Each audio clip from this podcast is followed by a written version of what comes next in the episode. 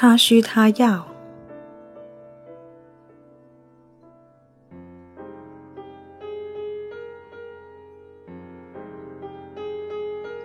附录 A：最重要的情感需求。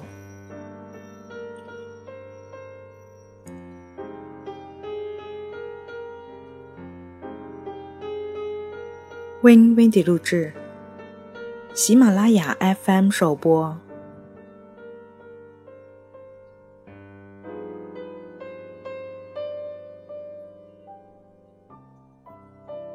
言语沟通。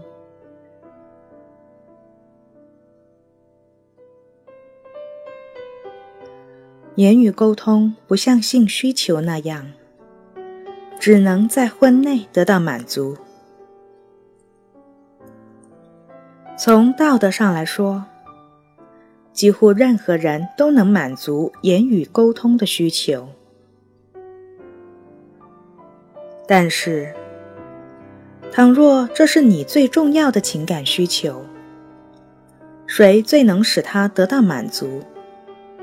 谁就会在你的爱情银行里存下许多爱元，赢得你的爱情。如果你真需要言语沟通，就要确信，配偶是那个最能满足，也最常满足你的人。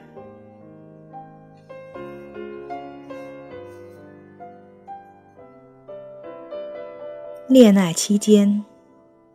男女双方正处在彼此理解的过程，沟通起来毫无问题。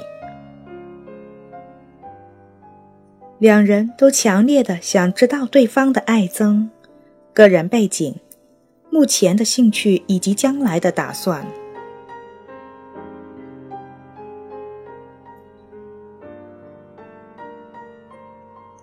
但是婚后，许多妻子会发现，那个曾经愿意花数小时和他一起煲电话粥的男人，现在似乎根本没兴趣和他聊天，反倒一有空就看电视或看书。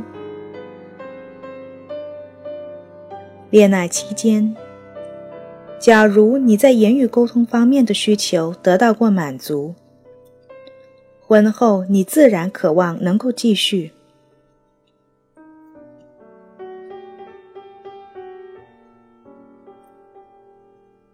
如果你把言语沟通视为一种实际的需要，一种主要是为达到某种目的的手段，那么你很可能对其并无多少情感上的需求。但是，如果你渴望与人谈话，你拿起话筒就是因为想说话，或你本来就喜欢说话。那么，言语沟通就是你最重要的情感需求之一。